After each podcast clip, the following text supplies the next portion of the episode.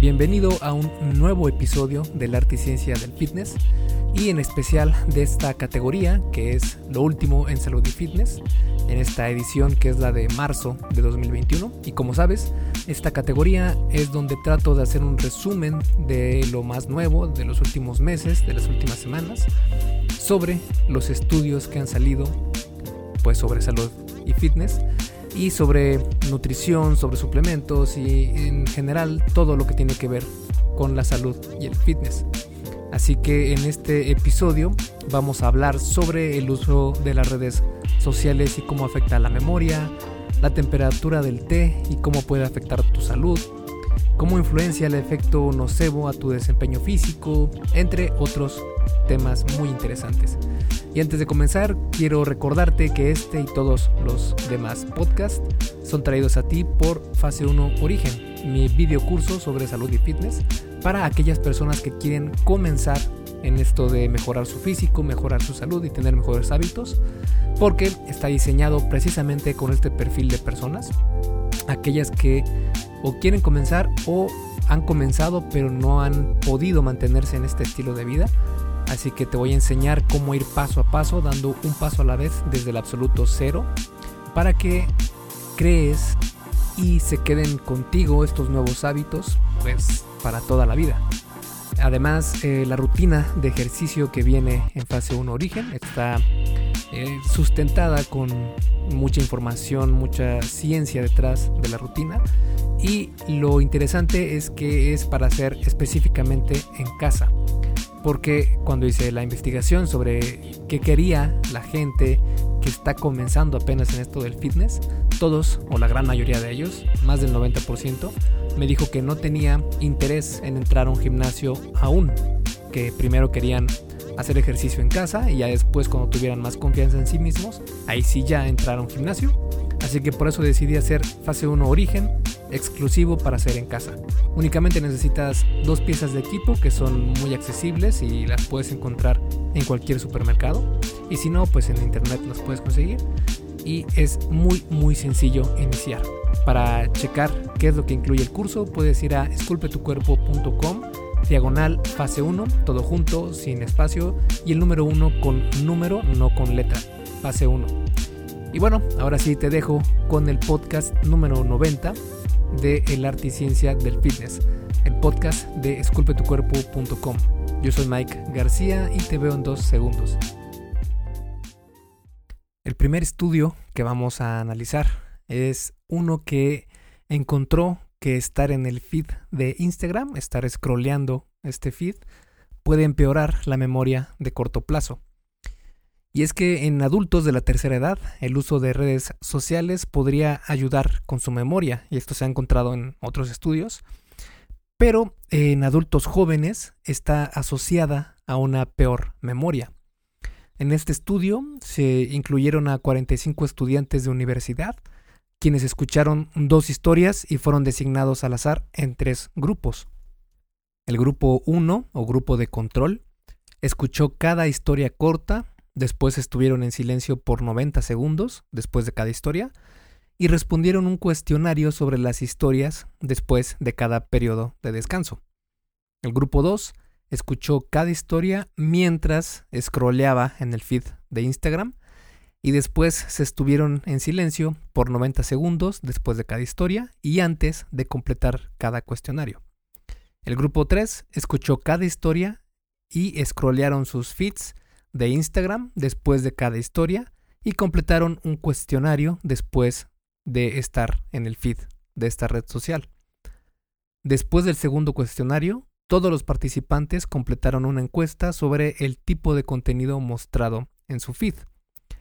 Los resultados mostraron que estar demasiado tiempo scrolleando en el feed de Instagram durante las historias cortas disminuyeron significativamente la recuperación de la memoria comparado con el grupo de control, y no disminuyó significativamente la memoria comparada con el grupo que usó Instagram después de cada historia corta. El tipo de contenido mostrado en los feeds de los participantes no afectó sus resultados.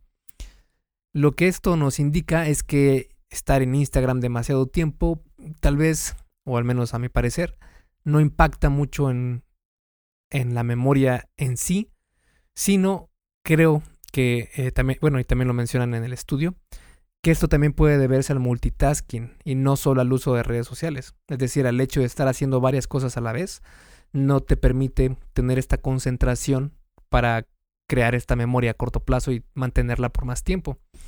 Y esto es algo que se ha visto también en otros estudios. De hecho, es bastante conocido que el multitasking no es efectivo cuando quieres estar concentrado en algo, sino que lo mejor es lo contrario. Es decir, eh, dejar tu celular en otra habitación, eh, evitar tener sonidos que te distraigan de lo que estás leyendo o en lo que estás trabajando. Y de esa manera puedes lograr una, eh, un enfoque, una concentración mucho más intensa en lo que estés haciendo. Y bueno, pues este estudio de alguna forma nos deja una clave más sobre lo complicado que puede ser a veces el querer estar aprendiendo algo o socializando o haciendo cualquier cosa mientras estás perdido en tu feed de Instagram o de Facebook o de TikTok o de cualquier red social. Así que sería una buena opción tratar de limitar el uso que le das a estas redes sociales porque sí son buenas para algunas cosas, pero también te quitan mucho tiempo de atención en tu día a día. El siguiente estudio que vamos a analizar habla sobre cómo la temperatura de los líquidos que tomamos puede aumentar el riesgo de sufrir cáncer de esófago. Y es que hay estudios observacionales que encuentran una relación entre el consumo de bebidas calientes con el cáncer de esófago. Los estudios observacionales son estos que eh, utilizan una forma de análisis en la que no se utiliza una experimentación, no se utiliza algo con lo cual se pueda llegar a una conclusión de causa y efecto, es decir, esto es lo que causa tal cosa, sino que únicamente encuentra una relación entre dos factores. Pero como se ha encontrado muchas veces, estos factores en realidad puede ser que no estén mm, correlacionados, sino que sean obra de la casualidad o incluso de la suerte. Así que es una, eh, digamos que dentro de las jerarquías de evidencia científica, es una de las más bajas, pero aún así es una que nos muestra hacia dónde dirigir los siguientes estudios para determinar qué es lo que causó esta correlación o si en realidad no hay ninguna relación y fue nada más causalidad. Y bueno, para eso se realizó este estudio, que fue un estudio de cohorte, que estos estudios son los que siguen a los participantes, a veces incluso por años, para ver cómo eh, influencian estos datos al efecto que se causa. Y la asociación eh, entre bebidas calientes y el riesgo de cáncer de esófago fue lo que se analizó en estos 50.045 participantes. Los investigadores usaron dos tipos de métodos para estimar la temperatura a la que los participantes tomaban el té. El método número, número uno usó un cuestionario para preguntar a los participantes cuánto tiempo dejaban pasar usualmente entre servirse el té y después tomarlo. Y también preguntaron si usualmente bebían el té frío o tibio, caliente o muy caliente. El método número 2. Los participantes tomaron una taza de té que estaba a 75 grados Celsius y le dijeron a los investigadores si ese té era más caliente que como lo tomaban de forma típica. Este proceso fue repetido en incrementos de 5 grados Celsius hasta un mínimo de temperatura de 60 grados Celsius. Es decir, que les pasaban la taza del té con 70 o a 75 eh, grados Celsius de temperatura. Los participantes lo probaban. Y si estaba eh, igual de, caliente que como lo tomaban, pues lo, lo apuntaban. Si estaba eh, menos caliente de lo que lo tomaban, también lo apuntaban porque pues más arriba de 75 grados Celsius ya se puede denotar que este es muy caliente. Y cuando dijeron que el té estaba muy caliente en comparación de cómo lo tomaban, entonces lo que hacían era esperar unos momentos para que la temperatura bajara de 5 grados Celsius en 5 grados Celsius hasta un mínimo de 60 grados Celsius. La incidencia de cáncer de esófago fue medida durante una media de 10 años. Los resultados mostraron que la cantidad de té consumida por día fue de 1.174 mililitros, es decir, un poco más de un litro, de té negro y 42 mililitros de té verde. Se encontró que beber té más caliente que 60 grados Celsius estuvo asociado con un 40% más probabilidad de riesgo de cáncer de esófago que tomarlo por debajo de esta temperatura.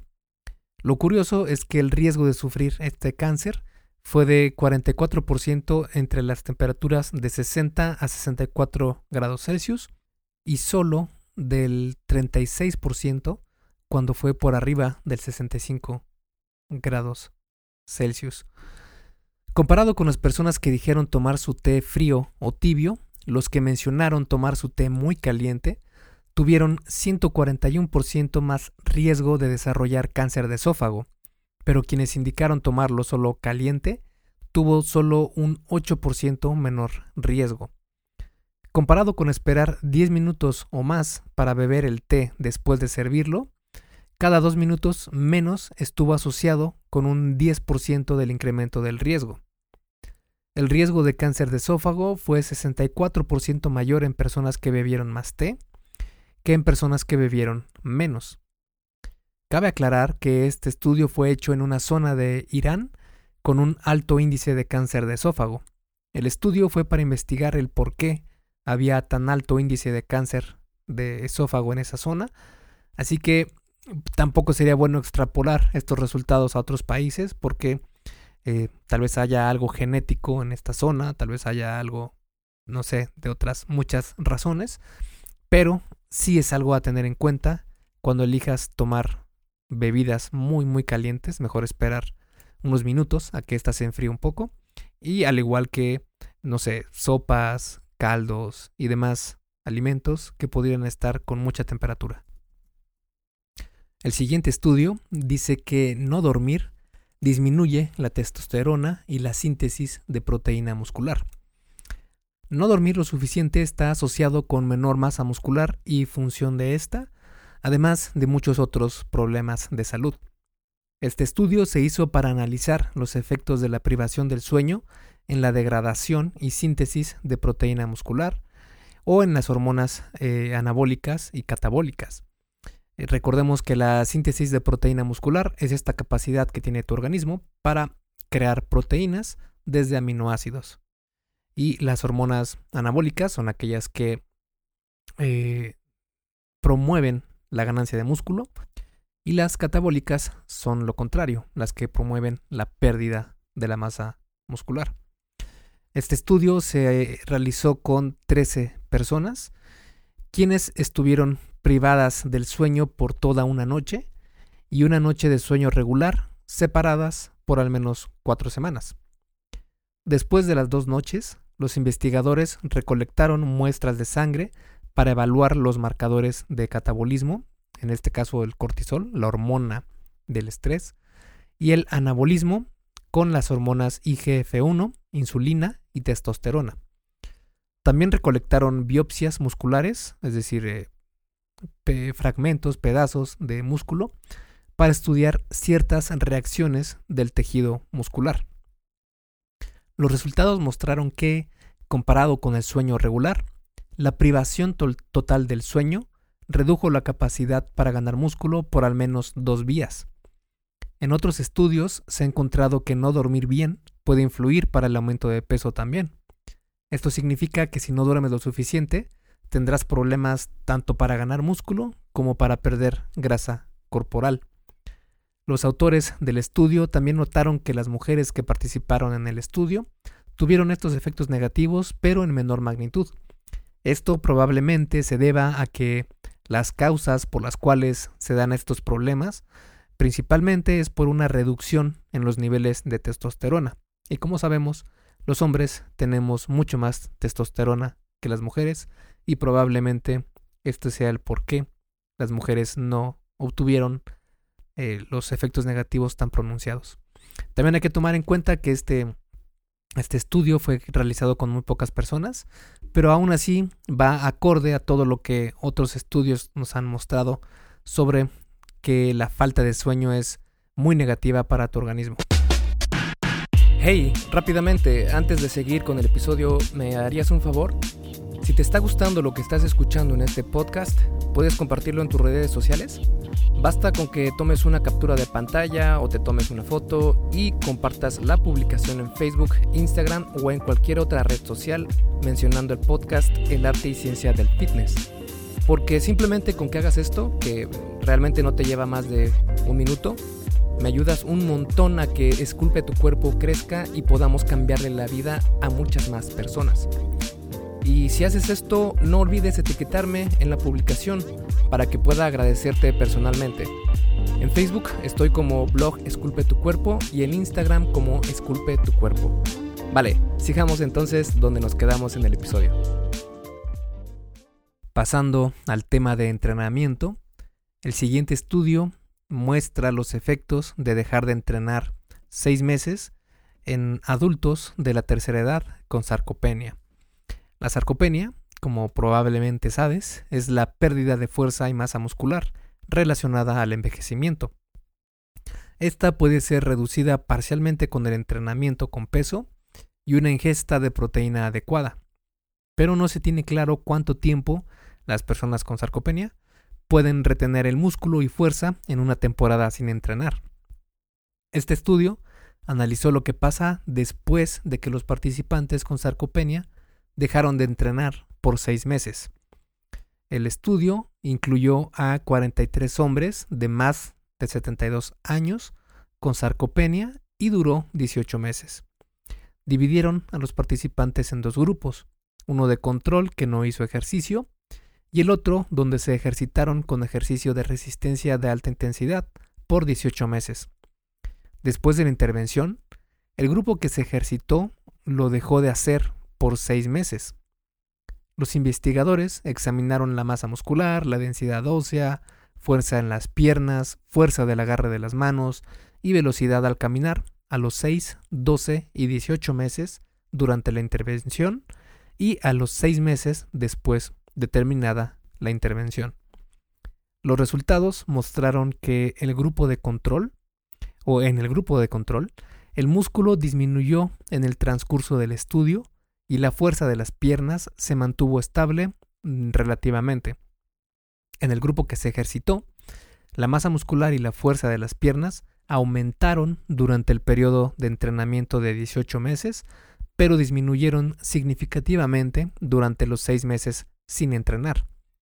La masa muscular y la fuerza de las piernas fue significativamente mayor en el grupo que entrenó comparado con el grupo de control, demostrando que algo de las ganancias musculares seguían presentes. Los indicadores de densidad ósea mejoraron en el grupo de entrenamiento mientras se ejercitaron y regresaron a niveles no significativos cuando lo dejaron de hacer. Esto nos demuestra una vez más que el movimiento y el entrenamiento con fuerza es la fuente de la eterna juventud, siempre y cuando se haga constantemente. Y aquí hay una frase que me gusta mucho de George Bernard Shaw, que dice, no dejamos de movernos porque envejecemos, envejecemos porque nos dejamos de mover. El siguiente estudio nos habla sobre cómo el efecto nocebo disminuye tu desempeño físico. El efecto nocebo es lo opuesto al efecto placebo. Es lo que pasa cuando tus expectativas negativas provocan peores resultados. El efecto placebo y nocebo se han encontrado que tienen efectos significativos en el desempeño físico. De hecho, si quieres saber más sobre esto, puedes ir a esculpetucuerpo.com y busca placebo y te va a aparecer un artículo que escribí sobre el tema y también ahí explico algo sobre el efecto nocebo. Pero bueno, este estudio analizó la influencia del efecto nocebo en la capacidad para ejercitarse, el rango de movimiento en los ejercicios y la percepción de la fatiga y dolor muscular. Hubieron dos sesiones de ejercicio con 48 horas de diferencia entre ellos. Cada sesión comenzó evaluando el rango de movimiento y el dolor muscular. Después los participantes completaron algunas series excéntricas de curl de bíceps en estilo de pirámide, reduciendo progresivamente el peso en cada serie de 30 libras hasta 5 libras. El rango de movimiento, recordemos que es este recorrido que haces en cada ejercicio. Por ejemplo, en el curl de bíceps, tendrías que tener un rango de movimiento completo si extiendes por completo la articulación del codo y flexionas por completo esa articulación, eh, flexionando el bíceps para llevar tu mano cerca de tu hombro hasta donde puedas y ese sería una, un rango de movimiento completo y así con todos los ejercicios. Y el, las series excéntricas son estas series donde pones más énfasis o haces únicamente en este caso con las series excéntricas Em, haces la fase excéntrica del ejercicio, que es cuando llevas el peso a favor de la gravedad, pero vas controlando ese peso. Esa es una de las formas que utilizo para explicar este tipo de movimiento, porque es algo complejo eh, explicarlo sin eh, mostrar cómo es que eh, funciona esta fase excéntrica. Pero digamos que todos los ejercicios tienen dos fases, que es la fase concéntrica y la fase excéntrica. La fase concéntrica es aquella donde el peso va o tú ejerces fuerza cuando el peso va en contra de la gravedad. Por ejemplo, en la prensa en banco, estás acostado en, el banco, en el bench, y tienes la barra agarrándola con tus manos, y lo que haces es empujar la barra, ¿verdad? Entonces, ese movimiento que estás empujando la barra en contra de la gravedad, esa es la fase concéntrica, porque estás aplicando fuerza en contra de la gravedad. Y la excéntrica sería cuando regresas de ese ejercicio, cuando llevas la barra desde arriba hasta tu pecho, porque estás a favor de la gravedad, pero controlando ese peso. Y bueno, el total de repeticiones y la percepción de fatiga o a cuánto estaban del fallo muscular completo también fueron registrados al final de cada serie.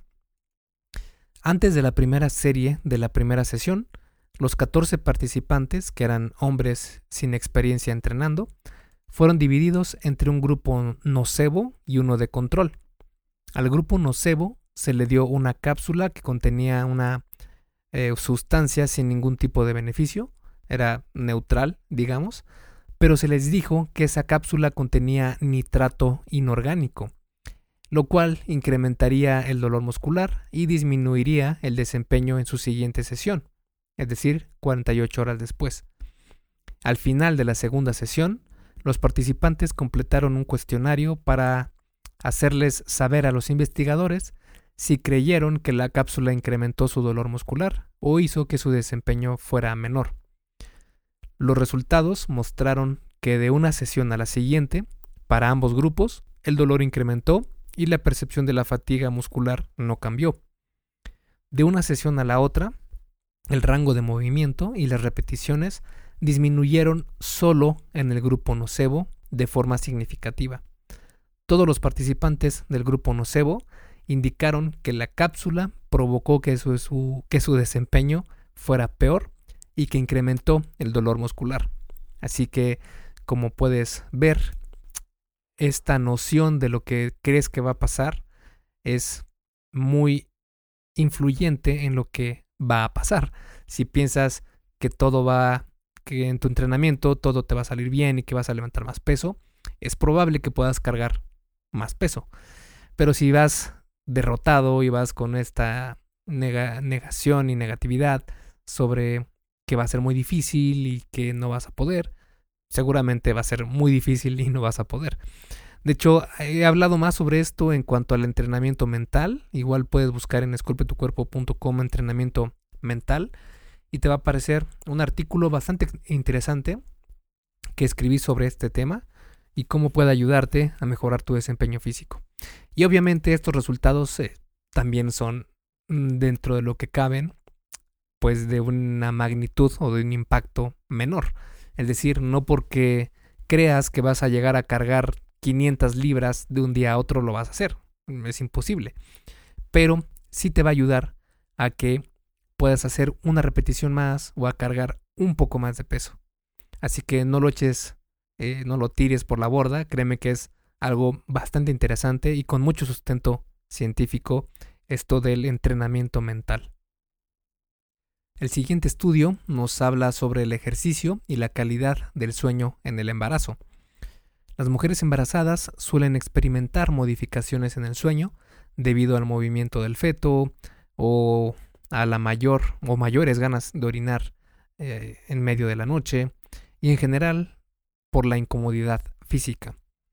No dormir lo suficiente está asociado a peores consecuencias psicológicas como bajo apego materno-fetal y el ejercicio es conocido por mejorar la calidad del sueño en la gran mayoría de personas, pero provocará lo mismo en mujeres embarazadas. Y para eso fue que realizaron este estudio, donde duró tres meses y fue realizado con 140 mujeres entre 16 a 30 semanas de gestación y realizaron su actividad normal o siguieron una rutina de ejercicio aeróbico sin supervisión por 20 minutos tres veces a la semana. Ambos grupos recibieron cuidados prenatales normales. Se analizó la calidad del sueño y el apego materno-fetal en el nivel base, después del primer mes y después del tercer mes. Los resultados mostraron que mientras que la calidad del sueño empeoró significativamente en el grupo de control, es decir, en aquellas que no se ejercitaron, se mantuvo igual en el grupo que hizo ejercicio.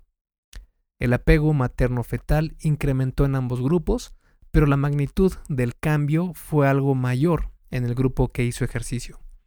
Esto nos demuestra que probablemente realizar una rutina de ejercicio pueda prevenir el deterioro del sueño en mujeres embarazadas y aumentar el apego materno-fetal.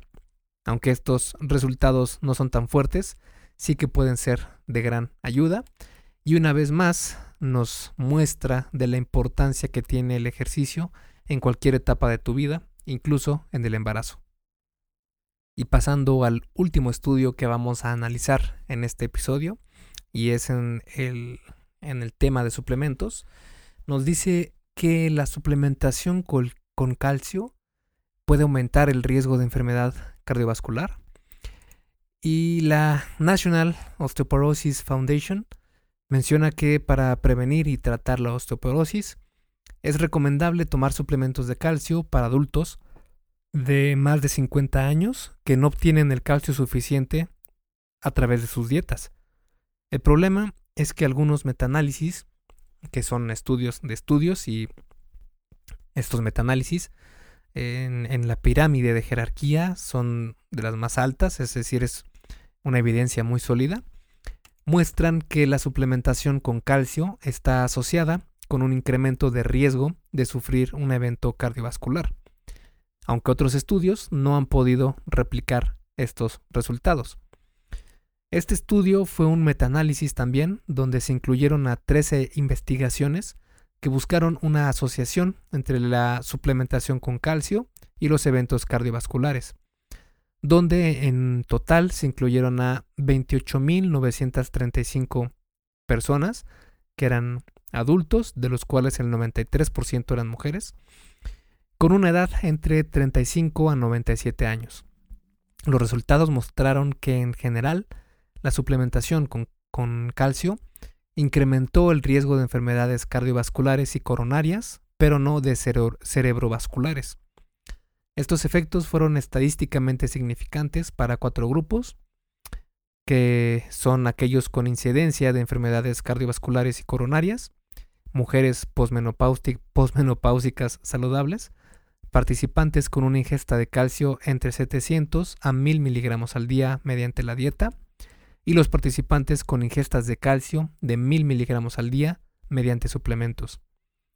En general, se encontró que la suplementación con calcio aumentó el riesgo de sufrir enfermedades cardiovasculares y coronarias en aquellas personas con bajo riesgo de sufrir estas afectaciones, pero no en aquellas que tenían un alto riesgo. Por estos motivos, siempre es buena idea consultar a tu médico de confianza antes de consumir cualquier suplemento, especialmente si ya has tenido problemas cardiovasculares anteriormente.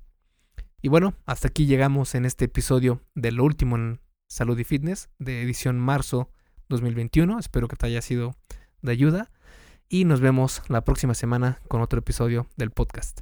Disculpe tu vida, comienza con tu cuerpo. Y hasta aquí el episodio del podcast de hoy. ¿Te gustó? Si es así, déjame una calificación y tu opinión en Apple Podcast. Es muy sencillo y no te lleva mucho tiempo. Con esto me ayudas a que el podcast suba en el posicionamiento de Apple y así podamos llegar a más personas. Si tienes alguna duda o sugerencia, puedes mandarme un email a contacto arroba esculpetucuerpo.com. Veo absolutamente todo lo que me llega al mail y respondo personalmente a todos. Puedo tardarme un poco por la cantidad de mensajes que recibo al día, pero ten por seguro que sí te responderé.